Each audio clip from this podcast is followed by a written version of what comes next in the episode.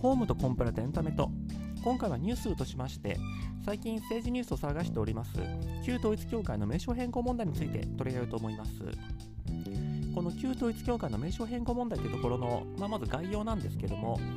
かつて統一教会というふうに呼ばれておりました、えーと、宗教団体自体は今もあるんですけども、えーと、名称が統一教会じゃなくなった、えーと、団体がありまして、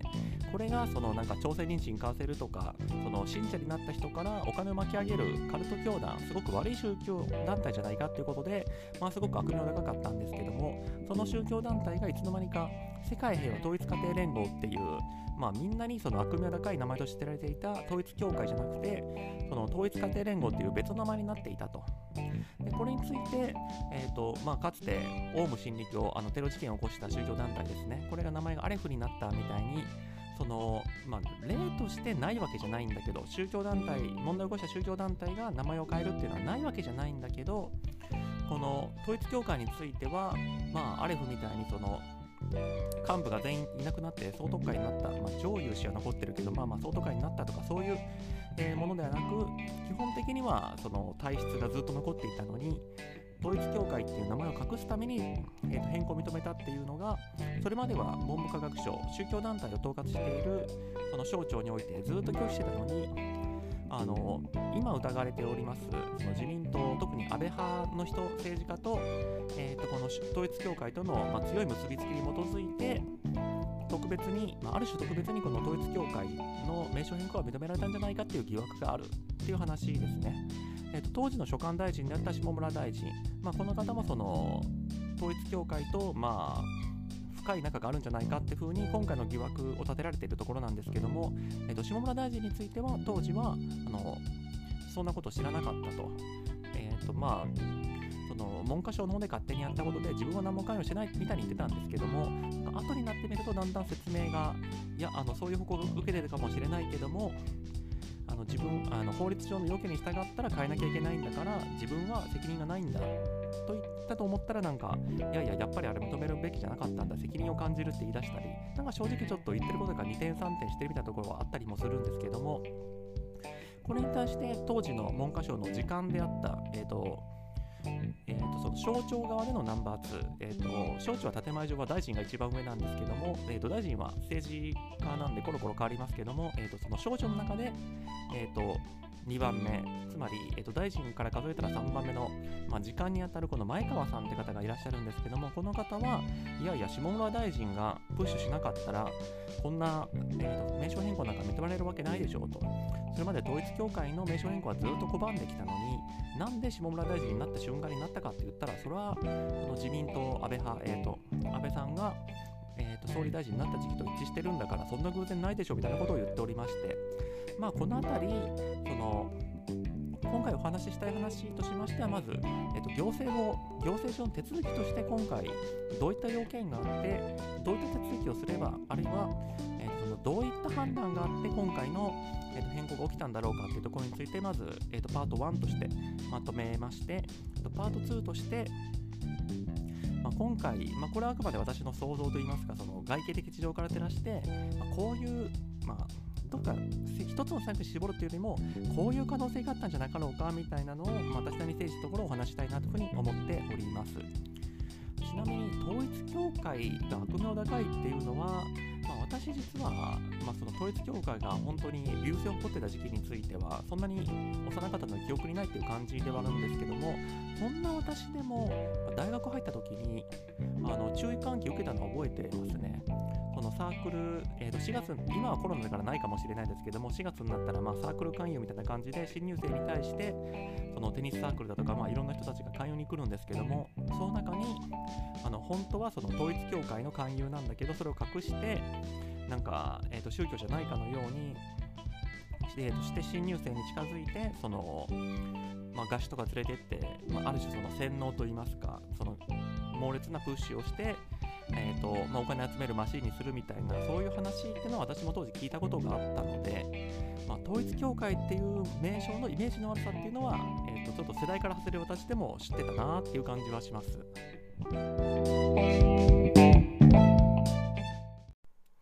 ではまずパート1としまして法律上の扱い手続きについてまとめようと思うんですがこのまず統一教会につきましては、私などもなどまあ悪名高いとかカルトだというふうに申し上げてはいるんですが、えーと、日本の法律上はちゃんと、まあ、合法な団体といいますか、きちんと宗教法人としての存在を認めている団体ですので、まあ、勝手に統一教会側で自分たちが名乗る名前を変えればいいってわけじゃなくて、その正式に名前を変えるには、ちゃんと、まあ、所管官庁であるところの文科省に届け出た上で、あの宗教法人としての登記の変更もするっていう手続きが必要になってきますので、えーと、そのために何をしたらいいかってところなんですが、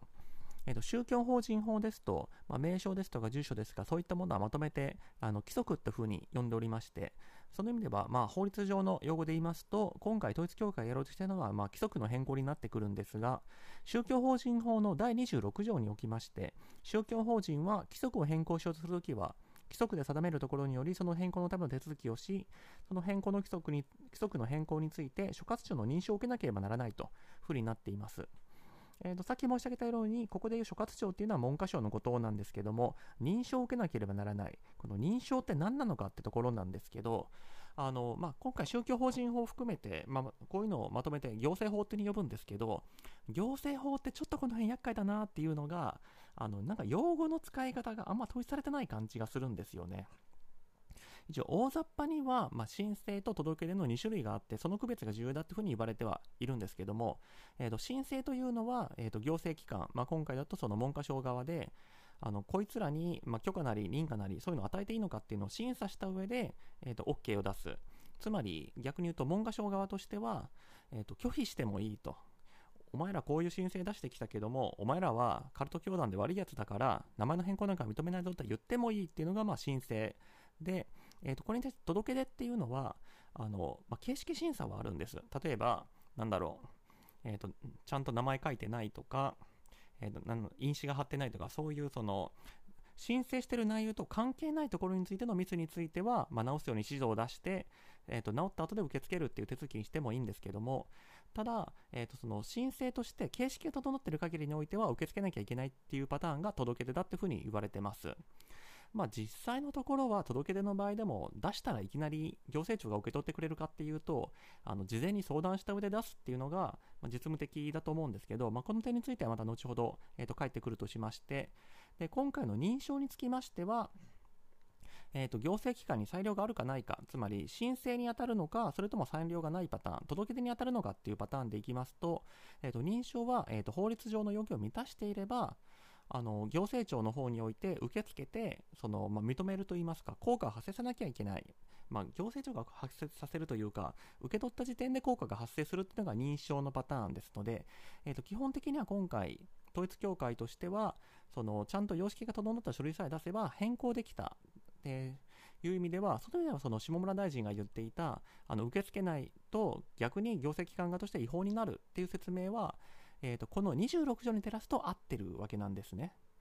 一方で、ちょっと気になるところとしては、えー、この2条はと、えー、宗教法人法の第28条におきまして、所轄庁は前条の規定による認証の申請を受理した場合においては、その受理の費用を付記した書面でその旨を当該宗教法人に通知した後、当該申請にかかる事案が左に掲げる要件を備えているかどうかを審査し、14条第1項の規定に準じ、当該規則の変更の認証に関する決定をしなければならない。えー、とこれ、まあ、ざっくり言うと、えー、と今から申し上げる2つの要件を満たしている場合については、えー、と拒否してもいいと、まあまあそういう、はっきりそう言ってるわけなんですね。じゃあその2つの要件って何なのかって言いますと、えー、と第1号、その変更しようとする事項がこの法律その他の法令の規定に適合していること。第2号、その変更の手続きが第26条の規定に従ってなされていること。まあ、後者については、えー、とさっきの、えー、ともし読み上げました26条の手続きに従って、え、届けなければならないっていう意味で、まあまあ、その届け出なきゃならない手続きに従って届け出出てなかったら拒否してもいいって、まあ、それ当たり前っちゃ当たり前の話で、さっきの形式的な要件を満たしていたら受け付けなきゃいけないの裏返しで、形式的な要件を満たしてないので受け付けなくていいってパターンなんですけど、1つ目の、この法律、その他の法令の規定に適合していること、これが何を意味しているのかっていうと、かなり、ま悩ましいと言いますか、あんまり答えがないところだと思うんですよね。この法律っていうのが宗教法人法を指すっていうのは、まあ、まず間違いないと思うんですけども、その他の法令って何なのっていうのは、まあ、正直これ読んでもわからないです。一応宗教法人法をざーっと見ますと,、えーと、商業登記法を準用するっていう記載があるんですけど、えーと、つまり、宗教法人法に基づく登記っていうのがあるんですけど、えー、と宗教法人についての、まあ、いろんな情報をその公の記録簿に書く、まあ、これが宗教法人法に基づく登記なんですけども、その登記を出す手続きについては、えー、と他の会社とかが、えー、とそういうのに関する登記と同じ、えー、と商業登記法と同じ、えー、手続きでありなさいっていう、まあ、それが、えー、と宗教法人法における商業登記法の順用っていうことなんですけども、じゃあこういうふうに宗教法人法の中にはっきりと名前を出している法律だけを指しているのかっていうとそれもわからないですしなんならもうもっと狭くその宗教法人法プラスなんだろう宗教法人法施行規則とか宗教法人法に関するガイドラインみたいなあのもろに宗教法人法と関係している法律あるいはその会規則だけを指しているのかそこについてもよくわからないんですね。じゃあその関係しそうな法律とか何があるのかとか考えていった時につまりこの文科省において、えーと、この統一教会の申請、まあ、届け出を拒否するために何か使いそうなことはないのかえー、とこれはその時間であった前川さんもあの法律の解釈としてなんで結局否できるんじゃないかみたいなふうにおっしゃってたんですけどもそれは多分この28条1個の解釈で統一教会がやろうとしていることを拒否する余地ってあったんじゃないのって言いたかったんじゃないかなって私としては思っているんですけどもまあここで読み方としてはまあ私としては2つあるのかなと思っていてこの法律その他の法令の規定に適合していることってことからその法の一般原則が隠れてるみたいな読み方を文科省としてできるんじゃないかみたいに思ってんじゃないかなと思っていて、えー、とつまり、えー、と法律っていうのは、まあまあまあ、一応これ民法の原則であるんですけども一応法律一般の解釈としてあの不当な目的を隠してあるいは本当は別の不当なあの公の秩序に照らして認められないような申請をその法律上の権利だみたいにごまかしてやることは認めないみたいな、まあ、そういう大原則があると、まあ、ローマ法の時代から言われてるわけですね。で今回旧統一教会についてはあの自分たちがそのすでに悪いカルト教団教団として目をつけられている。それをごまかすために、えー、と名称変更変更しようとしてるんだと。これはその法の一般原則その正義公平のための手続きじゃないんだと。だから、えーとまあ、文科省としてもそういった、えーと、不適切なあの不適法な、えーと、申請についてはこの28条1項のそのその他の法令の規定に適合しないみたいな解釈で拒否できるんだみたいに言う余地があるのかもってことですね。ただまあこれ結構ハードル高いなって個人的には感じていてまず1つ目のその法の一般原則が隠れているみたいな読み方。えっと、不当な目的の場合については、えっと、その他の、えっと、法律その他の法令の規定に適合している場合に当たらないって読み方、これがそもそもちょっとアクロバティックじゃないかと思っていて、だって法令の規定って言われたらやっぱどっか明文で書いてる規定を指してるっていうものが普通だと思うんですけど、あの行政法を多分いくら去っても、うんとその申請する人がえーと、不適切な不当な目的を持っている場合については行政機関はその申請を却下できるみたいな規定って基本ないんですよね。だってほとんどの行政法って、えっと、行政機関は何々すべき、行政機関はこうしなければならないっていう規定であって、あの申請する人に対してあのこういう心構えで言いなさいみたいな条文ってそもそも普通作んないので、なので、えーとその統一教会側、申請する側において、えーと、こういうふうにやらなきゃいけないっていうルールがあるのに、えーと、それを統一教会が守ってなかったから法令の規定に適合していない。だからダメっていう理屈を立てるのがちょっとしんどいんじゃないかと。まあもちろんそのあと、まあ、そもそもその旧統一教会がその不適切な不当な目的で、えー、と変更しようとしていたっていうのの立証も必要になってくるんですけどただこっちは結構いけんじゃないかなと。えーと、つまりまとめますとその宗教法宗教法人法の解釈としてそういう不当な目的の場合は拒否できるっていう一般原則ルールが入ってると読むのは難しいかもしれないですけど旧統一教会がその不当な目的で名称変更しようとしていたっていう立証自体はまあまああの統一教会ってその著名なカルトだしこの辺って結構、まあ、警察か公安が完全にバックアップしてくれるような気もするんでえーと、お前らの申請は不当な目的に基づくものだからダメです。みたいな立証は裁判所とかも割と簡単に認めてくれるんじゃないかなって気がするんでこっちはいけそうな気はするんですけどね。で、えーと、ちょっと長くなっちゃったんですけども解釈というのは2つ目なんですけども、えーと、この宗教法人法の解釈として、えーとまあ、先ほど申し上げました通り、その変更する場合は、こういった、えー、と申請をしなさい、届け出をしなさいと、そういうふうに、えー、と宗教法人法の26条なんかについて書いてはいるんで、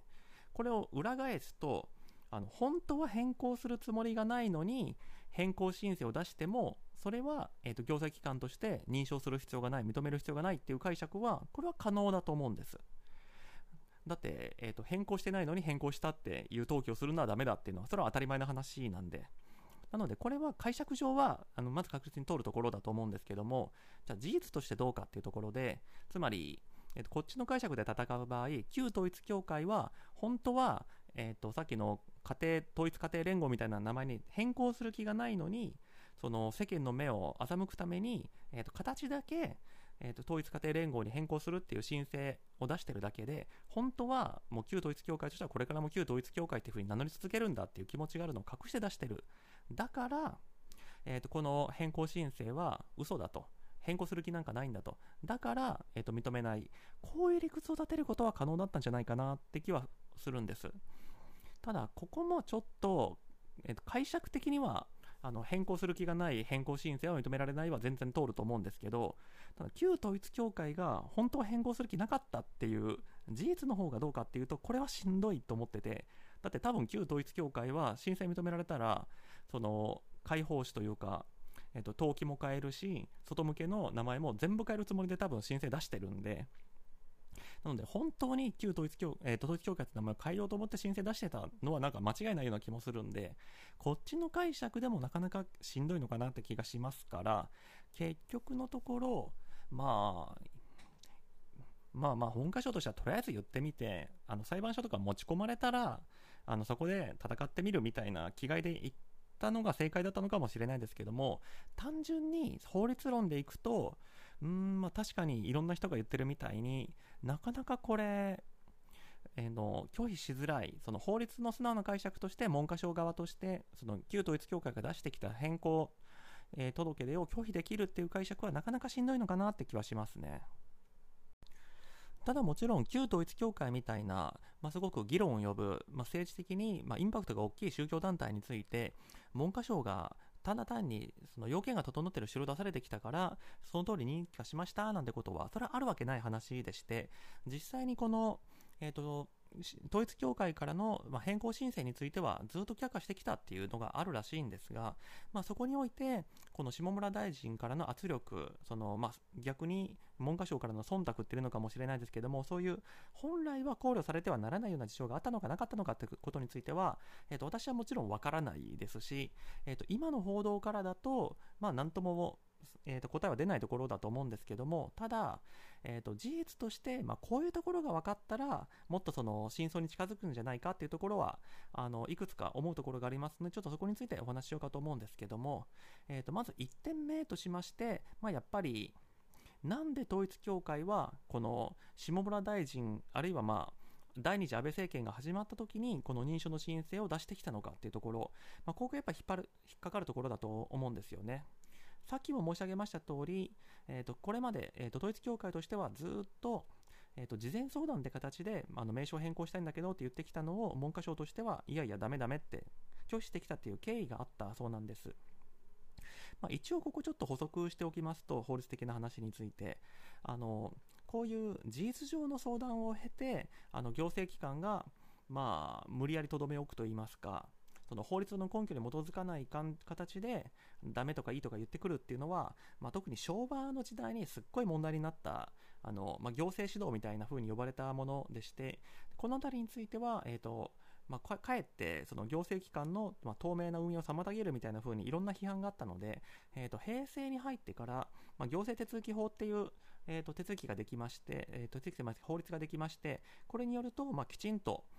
えーとそのまあ、民間といいますか、まあ、私人なり、えー、と団体の方から申請書類がされてきた場合についてはその行政機関としてはとどめ置くその受け取ってなかったことにするみたいなことは許されないし、えー、と却下するところについてはちゃんと何で却下したのか説明しなきゃいけないみたいな、まあ、当たり前っちゃ当たり前のことなんですけどもそれまで守られてなかった、えー、と行政機関がどうやるかっていうことについての、まあ、手続きを作る法律ができたわけですね。ただその、産心あれば水心あると言いますか、じゃあどうなったかっていうと、まあ、やっぱりこの事実上の相談っていうのは続いたわけなんですよね。あ、その意味では今回のその統一教会と文科省とのその事前相談ってやり取り自体は悪いことかっていうとまあ悪いことかもしれないんですけども一応私もあの自分の仕事上当局と交渉することってよくあるんですけど、まあ、当その当局の人が悪い人じゃなかったら結局あの物事がスムーズにいくんじゃないかなって個人的には感じていて。どういうことかって言いますと、やっぱりその行政上の書類ってルールが多いんですよね。あと書き方もよくわかんないやつって結構ありますし、その時にその正式な形で申請書類出されちゃうと、あの、その行政機関の人としてもその正式な形で返さなきゃいけない。さっき申し上げたようなその行政手続法にのっとった形で、えー、とここダメです。こういう理由で、えーと却下しましたと、不満がある場合については何日以内に、えー、とその不満があるという手続きを申し立ててくださいみたいな風にやらなきゃいけないんで、ただ別にあのお互い喧嘩するつもりがない場合については、それってただ単に面倒くさいだけなんですよね。なので、あの実務上、まあ、少なくとも私の仕事の上ですと、あの今度こういう変更したいと思うんですけど、書類、えー、と法律上こう書いてありますけど、今手元にあるこれで大丈夫ですかみたいな相談ってやりますし、で、あの、その担当者の人も割とその胸筋を開いてというか、あのこれだと多分、えー、と上司の決済通らないんであのもうちょっとここの辺を膨らませてくれませんかみたいな風に教えてくれたりするわけですねだからそのお互いその透明な形でやる分については、まあ、結果的にその申請がよりスムーズにいくので、これ自体は別に否定されるべきものじゃないとは個人的には思っているんですけど、ただまあ、今回の文科省の件は結構グレーだなと思っていて、だって、書類上は通ったかもしれない話を、あの、ある種この本当に昭和の時代のその行政指導のノリで延長であのお前らみたいなやつのやつは通すわけにいかんみたいな風にやってた可能性がちょっとあるなって気がして。ただまあ文科省の解釈をちょっと聞いてみたいところな気はするんですけどもまあもしかしたらさっき私がえー、とそのパート1の最後の方で申し上げたその、まあ、ちょっと無理やりかもしれないけどあの宗教法人法のえー、と拒否自由に当たるから受け取れないんだみたいな説明をしてた可能性はあるはあるんですけど、どうなんだろうな、戦うつもりだったのかなっていうのはちょっとわかんないんで、まあ、そういう解釈を持ってたとしても、まあ、多分文科省の人は一生開示しないだろうとは思うんですが、まあまあ、いずれにしても、えー、と話戻りまして、えー、と旧統一教会としてはそういうふうに、もう10年も15年もずっと、えー、とその門前払いに甘んじてきたわけですね。だから統一教会としてももちろん出せば、えー、と文科省としては門前払いはできないと。あのいいのか悪いのか判断しなきゃいけないって分かってた上でその、まあ、関係を悪くしたくなかったのか、まあ、その辺あたりはちょっと分からないですけどもずっと出してなかったのになんで2015年になって急に申請を出したのかってところですね。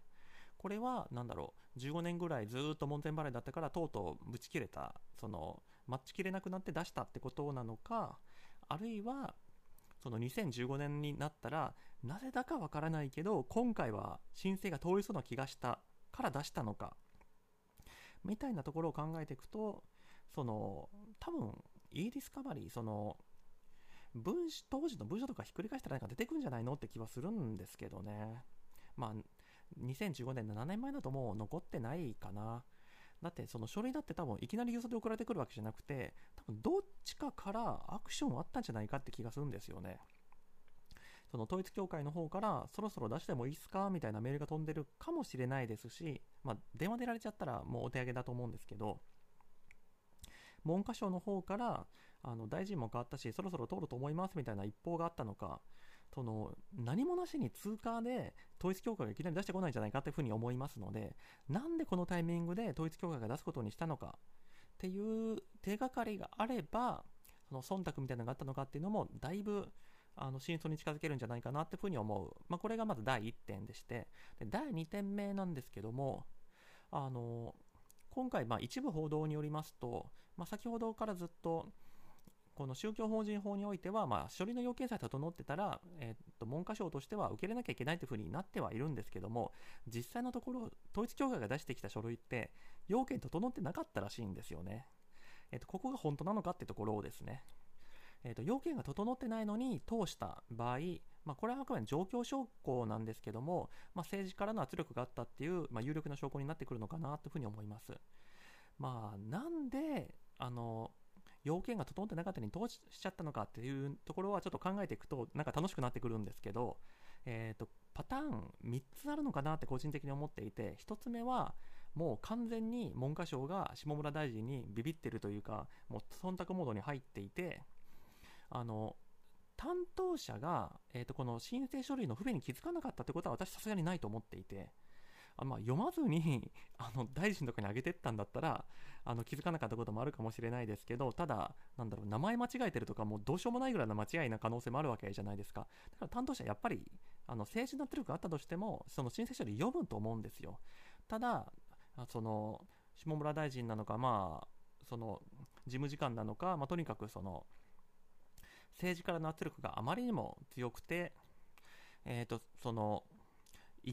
これ要件ちょっと満たしてないんじゃないですかみたいに統一教会に差し戻すことすらはばかれるぐらい下村大臣が怖かった。なので、えー、と間違ってるって知りつつ通しちゃった、まあ、これが一応パターン1ですけど個人的にはこれないんじゃないかなというふうに思っているのがあの下村大臣だって別にあの形式な要件が整った書類なんか残したいとは思ってないと思いますし別にその15年も待たしてきてあのそういうここ間違ってますよみたいなことを教えて、えっと、統一教会の人が返してくれるなんか、まあ、3日もあれば帰ってくると思うんですよね。それすら待てないほど下村大臣が怖いってそんなことないだろうって気がするんで、なので、えっ、と、まあ、これは可能性としてはあるけど、実際のところはあんまり考えづらいのかなと思っていて、えー、と2つ目のパターンとしては、もう担当者がやる気を失ってたと。もう間違ってるのに気づいてんだけど、どうせ、あの、上の人は何も考えずに OK するんだろうと。俺がいくら抵抗したところで、これはもう通っちゃう書類なんでしょうと。じゃあそんな細かく言ったってしょうがないじゃないか、みたいにやる気を失って通しちゃった。っていうのが、まあ、2つ目のパターンなんですけど、まあ、これはなくもないけど、ただ、うん、まあ、定石者も完全にやる気を失っててチェックしなかったみたいな、そのウルトラ C というか、そういう偶然が重なる必要があるので、3つ目はパターンとしては一番ありえないかもしれないけど個人的にはすっごい共感するのは担当者がわざとやったって感じですね。つまり担当者としてはもう、えーと、統一教会側であの要件満たしてない書類が来てるってのは気づいてたんだし気づいてたしあの直さないと問題があるみたいなことを分かってたんだけどその後でアピールするためつまりもう自分たちの上司はもう政治家圧力を受けてるからこんな明白な間違いがあってもあの目くら番を押さなきゃいけない。目くら番って今言っちゃいけないのかな。まああの証人の犯行を押さなきゃいけない。っていうその追い込まれた地位なんだよってことを証拠として残したかった。ああしあの自分はこの申請に納得してないんだってことを残したかった。みたいなそういう反骨精神であえてあの直さなかったみたいな可能性は全然あるのかな。というかまあ、私官僚やったことないですけど自分が担当者でこんな納得いかない案件通されそうになったら自分だったらやるなってちょっと思っちゃったのでその意味であの、まあ、きちんと審査されてないんですよとかあの政治の圧力で無理やりされてるだけで自分としてはこんなんおかしいと思ってるんだってことのアピールのためにあえて間違いなく直さずに送ったっていう可能性はあるような気がしますしもし当時の、えーとこのえーと、文科省の役員がそのつもりでやったんだったら、ちょっと気骨があって、僕個人的には好きですね。政治上の論争とか問題って、まあ、究極的には法律の解釈に帰着することも多いのかなというふうに思うんですけど、今回珍しいなと思ったのは、もう真正面から、えーと、行政法上の解釈っていうのが、この、まあ、論争の中心になってるってところをですね、まあ、下村大臣自身が行政法上受け付けなきゃいけないんだって風にトピックとして出したからっていうのはあると思うんですけど、それもあってか、まあ、ネットニュースなんかでも、その山口真由子さんですとか、まあ、八代秀樹さんですとか、まあ、そういったまあ著名な弁護士の方から、まあ、解釈についてのコメントが出てるっていうのが多いんですけども、その中で、まあ、橋本弁護士、元大阪府知事、大阪市長の橋本弁護士ですね、まあ、この方もコメント出してるんですけど、私、いつもこの人のコメントというか言ってることは、なんか戦々恐々としながら読んでるところがあって、あの橋本さん自身はもちろん有名人なんで、もう10年以上前からあのこういうふうに言ったみたいなことはよくニュースとして、記事として読むんですけど、この人言ってること、結構な割合で大間違いなんですよね。いや、その、見解の相違があるとか、なんか、いろんな見方があるうち、その極端なやつ橋本さんが取ってるとかじゃなくて、いやいや、それ法律的にそんな解釈ないからみたいなことを結構堂々と言っちゃう人、そういう印象をずっと持っていて、あの、昔あった、あの、弁護士会の懲戒請求事件なんかもあのなんでこの人は弁護士資格まで持ってるのにその調べずに自分が言いたいことをそのまま言っちゃうんだろうみたいなそういううかつさっていうのはまあ昔からある人で、まあ、絶火事件とか起こすのもまあそりゃそうだろうなと思いながら見てはいるんですけど、まあ、今回の、えー、とコメントについてはまあ、ちょっと逆張り的なところもありつつ、解釈としてはまあそうだよなっていうところで、あのまあ、私の、まあ、思ってる解釈と一緒っちゃ一緒なんですけど、うん逆にその橋本さんと一緒になってくると、あれ、本当に自分の解釈でいいんだっけって不安になっちゃうぐらい、私、この橋本弁護士が言ってることは信頼できないなってずっと思ってるっていう、まあ、愚痴というか、なんというか、まあ、そういう話です。はい。というわけで、えー、と今回の、えー、と配信はこの辺りで終わるかと思います。ご清聴どうもありがとうございました。